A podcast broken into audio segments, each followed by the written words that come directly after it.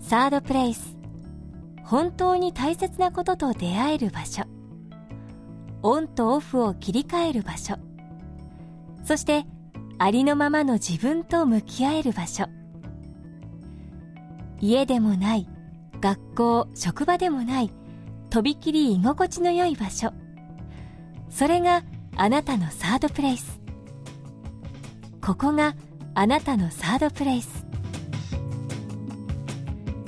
とびきり居心地の良い場所へようこそ。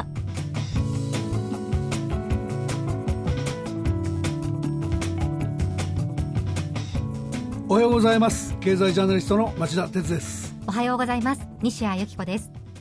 町田さん新年度に入りましたね。引き続きよろしくお願いします。こちらこそよろしくお願いします。さて早速ですが今回のテーマは何でしょうか？はい、えー、今回は現実味を帯びる消費増税の再延期問題。日本経済に本当に必要なことは他にあると、えー題してお話したいと思いますまあずっと実質所得は増えない中ですから予定通り来年の4月から消費増税実施されて消費税率が8%から10%に引き上げられるのかそれとも昨年10月に続いて再び先送りされてしまうのかリスナーの皆さんもとても高い関心を持っていらっしゃるはずですよね。はいあの新聞各紙を見ていますと再延期は規定路線のようにも感じられるんですが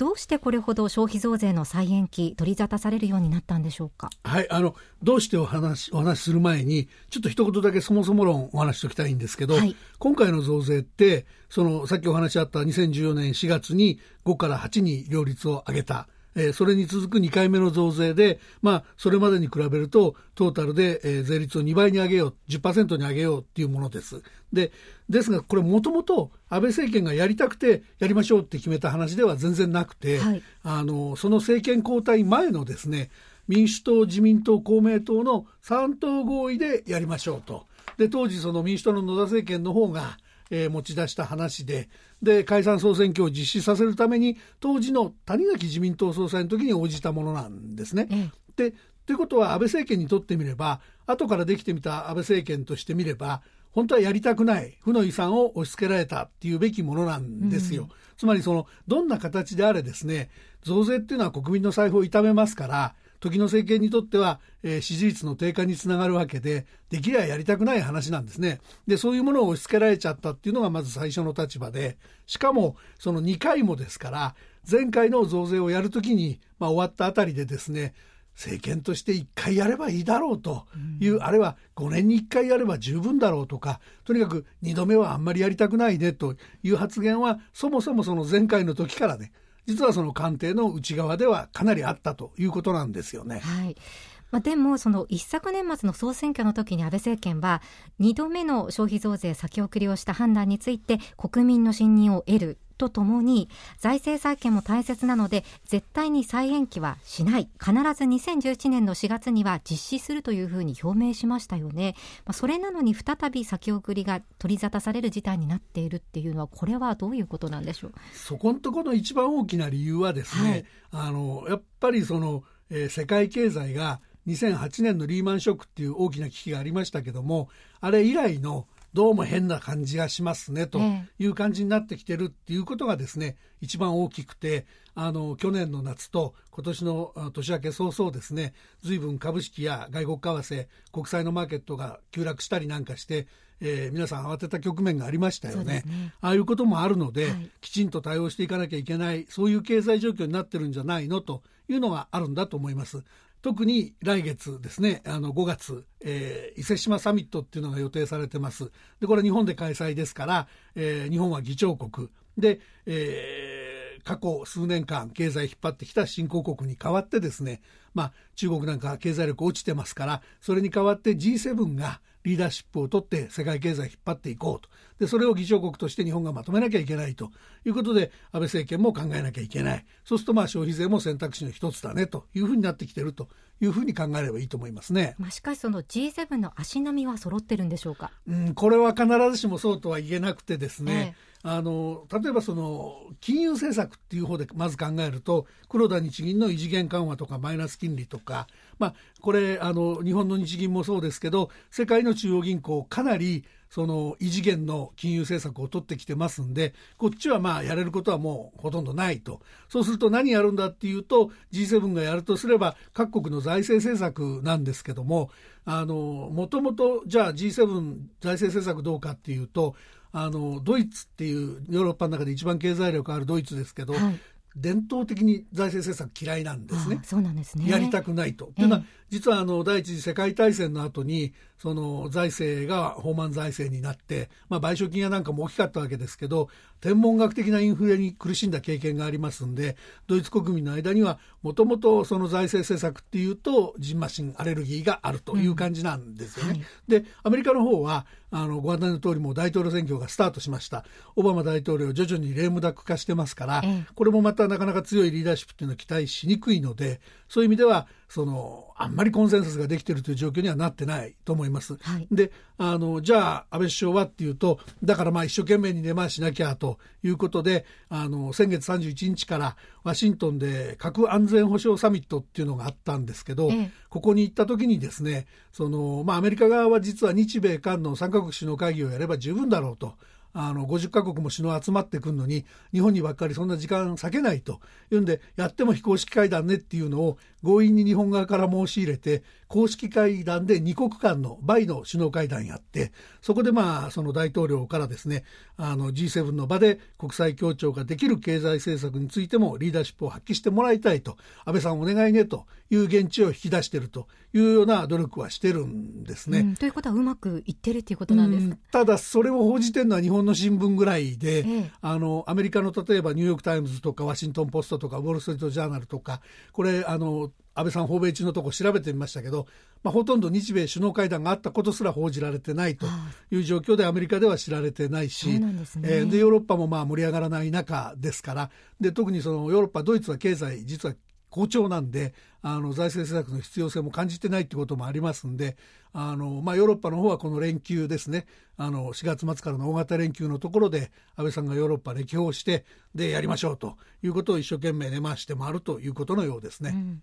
すると消費増税の再延期っていうのはこの伊勢志摩サミットでのまあその目玉になるということになるんでしょうか？あの安倍さん自身はですね、ええ、まだ何も明確な発言してないですしそのえー、7月あの伊勢志摩サミットの後7月に参議院選挙があります、はい、あるいはその参議院選挙の際にダブル選挙衆議院もやるんじゃないかって言われてます。そういうその政治的なスケジュールイベントとの絡みでどこでそれを打ち出すのが一番効果的かっていうのは当然あの首相官邸としては考えることなんでどこで言い出すかは分かりませんけどでもかなりその有力な球の一つとあの伊勢志摩サミットでも出てくるという可能性があると思ってていいんじゃないでしょうか。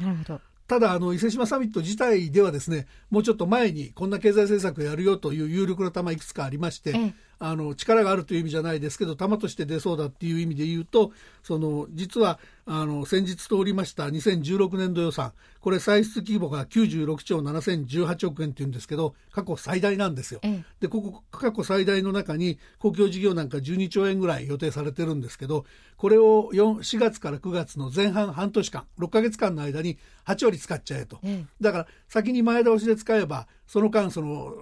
政府関係のお仕事もらってるところの景気は良くなりますからその前倒し執行っていうのはやりましょうと。これはもうすでに言ってますし、はい、必ず入ってくると思います。ええ、それからあのやはり5月サミット前に取りまとめが予定されてる日本1億総活躍プランっていうのがあります。よく聞きますね最近。あの例の GDP600 兆円目指すっていうあれですね。え、あの待機児童対策とか子育て支援とかいうものが含まれる見通しなんですけどこれがまあ多分2つ目に入ってくるだろうと。から3つ目としてはそのまあこれ実際に決めるのは秋の臨時国会になるんでしょうけど補正予算先ほど前出し執行を2016年度予算しちゃうと言いましたけど、はい。そうすると10月以降冷えちゃう可能性ありますからそすね。そこでもう一回その予算組んでいろいろ公共事業とかやりたいという話が出てくるかもしれないと。でこれらと絡んで消費増税の再延期がどっかのタイミングで、えー大々的に打ち出されるんだろうという感じじゃないかと思いますね。うん。安倍首相はもうやる気満々なんじゃないですか？私はそう思いますよ。あの、3月の半ばに国際金融経済分析会議っていうのを、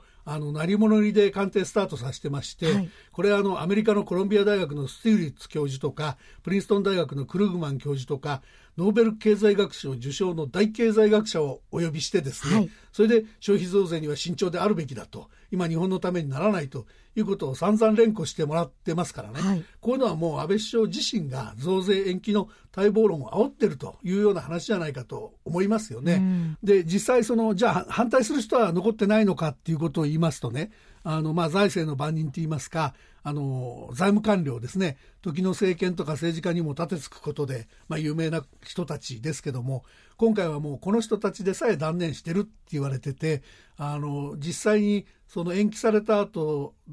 実際に増税が実現するタイミングでいいからあの軽減税率入れることになってますんでその時にその益税っていうんだけどあの規模の小さな中小企業なんかはお客さんから預かった消費税を国に納めないで自分たちの懐に納めてもいいことになってます。これ益税と言いますけど、うん。これをきちんと塞ぐんだとかですね。そっちの方にもうその行動のポイントを移しちゃっててあの増税の再延期自体はもう反対しないっていう態度だと聞いてますんであのかなりどっかでですね増税再延期っていう話が出てくるというのは、まあ、確実と思ってていいんじゃないでしょうかね。サードプレイスでもその本当のところ消費増税の再延期ってどれぐらい必要なんですか？その財政再建という意味では大丈夫なんでしょうか？西谷さんその点についてはね、はい。興味深い分析があるんでちょっとここでご紹介したいんですけども、はい。久保翔太郎さんっていう大和総研のエコノミストが3月末に、えー公表した経済レポート再延期、えークエスチョンマーク2017年消費増税に関する論点整理で書いてるんですが、ええ。この中でもし2017年4月に消費増税を行うとですねやらない場合に比べて駆け込み需要の予想される2016年度は実質 GDP が0.3%押し上げられるんだけどもだけどその結果需要の先食いされちゃうそれが響く2017年度には逆に0.6%程度足を引っ張るっていう分析してるんですね。はいで日本のその何もしない時の日本のポテンシャル潜在成長率は0.5%前後って言われてますから単純に言えば消費増税やれば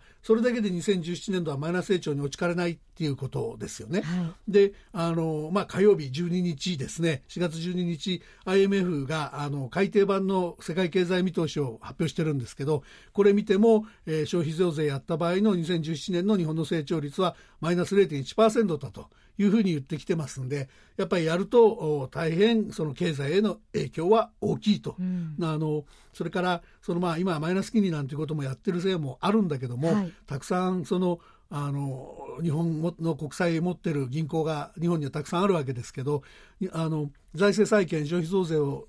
西田さんが質問されたように先送るとすればですねやっぱり財政再建しない遅れて大丈夫かということで日本の格付けの格下げが行われたりしてあの銀行の経営が厳しくなったりそういうその債券を国債を売らざるを得なくなって国債のマーケットが混乱したりですねいろんなことを想像されますから、ええ。あのそれはあの財政再建がいらないかといえばいるに決まってるしあの消費増税も大切なんだけどだけどその一方であの経済が土砂降りになりつつありますからね。あの病気の人のことをあの、まあ、外科手術をする人のことを考えてもらえばいいと思うんだけど、ええ。ものすごく痛い手術で、はい。その痛みだけで死んじゃうかもしれないっていう時は、うん。やっぱり麻酔も打ちますよね、はい。打たないと死んじゃうかもしれないわけですからそういう意味でその今回はあの消費増税先送ってうん。麻酔の代わりとするということはやむを得ない選択なんじゃないですかね。う。ん。まあ、しかしその世界経済ってそこまで深刻なんでしょうか？あのここのとこちょっとですね、マーケットが平成さ小康状態を取り戻してるんで、あんまり深刻だっていう感じしないんだけど、私はその今は単なる小康状態なんで油断してはいけないと思ってます。はい、で、あの象徴的なのがですね、あの中国の不良債権の多さを背景にした中国の外貨準備高の減少なんですよ。で、あの例えばそのリーマンショックの後中国は成長ドライブをかけて世界経済を一生懸命牽引してくれたんだけど、ええ、その結果としてその、まあ、世界の資源価格の急騰を招くとかいろんな影響ありましたし今はそれらが巨大な不良債権になってしまってますんでね。やっぱり手を入れなきゃいけない。であのその中国の不良債権の温床だって言われる利財商品っていうのがあるんだけども、はい、このマーケット実は市場規模が1.7兆ドルぐらいになってるって言われてて、はい、リーマンショックの引き金になったアメリカのサブプライムローンの当時の市場規模の1.4兆ドルをですねすで、に0.3兆ドルぐらい上回ってるというようなことなので、うん、相当やっぱり経済深刻です。それからあの製造業では中国の鉄鋼の生産能力はピーク時日本の8倍とか9倍とか言われてました。この整理は全然進んでなくて、えー、市況を崩すような安値輸出をやってますし、あの造船なんかでも、えー、なかなかその過剰生産設備の焼却が進んでませんから大変であることは変わりないと、うん、あのまああの外貨準備の方もですねあのこれ決して煽るつもりはないんですけど、はい、あの2014年の6月4兆ドルと中国の外貨準備はピークをつけたんですけど、えー、直近3月末は3兆2125億ドルと、まあ、円に直すと347兆円ぐらいなんだけどあの、まあ、ピークに比べると2割ぐらい減ってるということですね。であの外貨準備自体は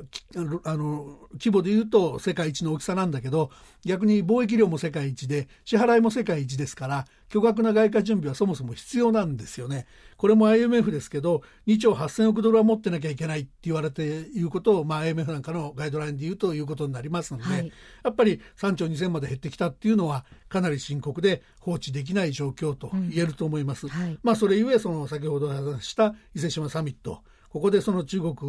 含む新興国に代わって G7 がリーダーシップを取るということが必要なんだろうということが言えますし同時にその中国経済のあの不透明さがありますからここもメスを入れてもらう必要があるということだと思います。サードプレイスでは話を国内に戻しましょうえー、国内経済は先ほど触れてくださった2016年度予算の前倒し執行や日本1億総活躍プラン補正予算作りに加えて消費増税の再延期があればもう大丈夫っていうことなんでしょうか？いやごめんなさい。それでもまだ安心するのは早いと思います。あの基本的にそういうものはですね、はい。あの全て財政政策の範疇に入るものなんですね。ええ、で財政政策って金融政策もそうなんだけどあの、まあ、アベノミクスでいうと、第2の矢が財政政策で、第1の矢が金融政策なんですけど、これ、両方ともですね、あの、やった時しか効かない。まあ、1年とか2年ぐらいの間しかやってからですね、効かないもの。そういう意味で言うと、一時的な緩和策に過ぎないものなんですよ。はい、で、そういうものばっかりではやっぱりダメで、あの、アベノミクスで言うと第3の矢。あの、これ、成長戦略と言いますけども、これが、えー、抜けてるという状況は実は、あの、何も変わっていないので、これは2012年の政権発足以来変わっていないので安心するのは早いと言わざるを得ないと思いますね、うん、ずっとその安倍政権が打ち出せていないという第三の矢ですね。いやその通りなんですよ。あの株価を見てもですね、はい2012年安倍政権ができた頃2012年末ですけど当時8000円ぐらいでした。それが去年の夏ピークつけた時には2万1000円ぐらいまでね2万1000円伺う、まあ、2万円飛び台まで来たわけですけど今もう1万6000円前後でうろうろしてますでしょ？そう、ね。はい、そういうのを見てると第1の矢と第2の矢のあの効果が切れて第3の矢がちゃんとやってないもんだから下がってきちゃったというふうに見た方がいいみたいな、はい、そういうこともありますんで、うん、第3の矢が本当に大切と言えると思います。で、あの、政府の経済財政諮問会議はですね、5月に向けてその一つの日本一億総総活躍社会の取りまとめをやってるんですけども、あの、今月も4日に、えー、その会議が行われてて、資料なんか発表されてるんですけど、うん、その中を見てもですね、待機児童対策とか子育て世帯のバウチャーの交付だとか、まあ、いろいろ細々したもの、しかもその実際の数字が入ってないようなものばっかりというのが実態なので、ちょっと本当は一番大切なものがあるのにそれをその外しちゃってるというふうに私は思いますね、その一番大切なのに外されているものっていうのは何なんですか？移民の受け入れなんですよ。ちょっと唐突に聞こえるかもしれませんけど、はい、あのそのちょっと申し上げた4日の資料を見ましてもねあの人口減少高齢化社会の下での期待成長率の低下が問題だっていう指摘はしてるんですよ。なのに、その肝心の目指すべき出生率は1.8で変わらずでしょ。はい、夫婦2人に対して1.8の出生率を目指すんじゃ、これは人口減り続けるわけですね。すねだから、あの、相当頑張らなきゃいけない。しかもその1.8ですらですね、あの、盛り込まれているものでは全然足りなくて、フランスの例なんかから日本に置き換えると年間8兆円ぐらい継続的な財政支出が必要なのに、今回の話を見てると、その子育て支援のバウチャーだとか、待機児童の重点的解消だとか、その、文章としては、言葉としては聞こえがすごくいいんだけど、はい、いくらかけてどういう対策をしますかっていう話が全然入ってないっていう状況ですね。うん、で、しかもその移民絡みになっていくと、えー、外国人材の活用っていう表現はあるんだけど、これ、そのなぜ素直に外国人労働者の活用って言わないのかなと思ったら、外国人材と外国人労働者は意味が違っていたですね、あの、外国人労働者もいずれ帰るんだけど、はい、外国人材の活用っていう時はもっと短期で、ほとんど出張ベースで来てくれた人に何かやってもらうぐらいの意味でね、はい。うん、できるだけそのそういう人たちを入れたくないっていうことの表れがこの言葉だっていうんですね。うん、ましてや移民なんてもってのほかっていう感覚がやっぱり政府の中に根強いというのが実態なんですね。なるほど。全くそこに関しては、あの、議論が行われていない状況ということなんですね。そうですね。あの、まあ、安倍政権の方向、ある意味で言うと、痛み止めでしょ。はい。なので、その、ちょっと困っちゃうな、このままじゃいかんなっていう感じはしますよね。はい。それとその、痛み止めに過ぎない消費増税の再延期をするっていうお話なんですけれども、はいその移民のような構造改革策をもう抜きにしてそういうことをするっていう、これは何を一体意味してるんでしょうか？あまり言いたくない言葉なんですけど、ええ、あの、なくすという意味で、国をなくすという意味で、はい、亡国の道ですよね。亡国。やっぱり繰り返しますけど、アベノミクスの第1年の金融政策や第2年の財政政策は、賞味期限が1、2年の短期的なカンフル剤ですよね、うん、中国バブルや新興国経済の崩壊っていう世界的な経済の変調に直面した今、まあ、輸出が大きく落ち落ち込みかねない今、あるいは設備投資も減りかねない今とも言えるわけですから、はい、ここでその消費増税やって個人消費の落ち込みまで誘発しかねない消費増税を、えー、やるのはこれはまあ先送りするのは間違った選択じゃないということは言えると思うんです。ええ、ですが、これだけ大型の痛め止めをやっといて、本格的な抜本的な手術、経済の手こ入れに役立つものはやらないというようでは困っちゃうと言わざるを得ないんだと思うんですね。はい、あの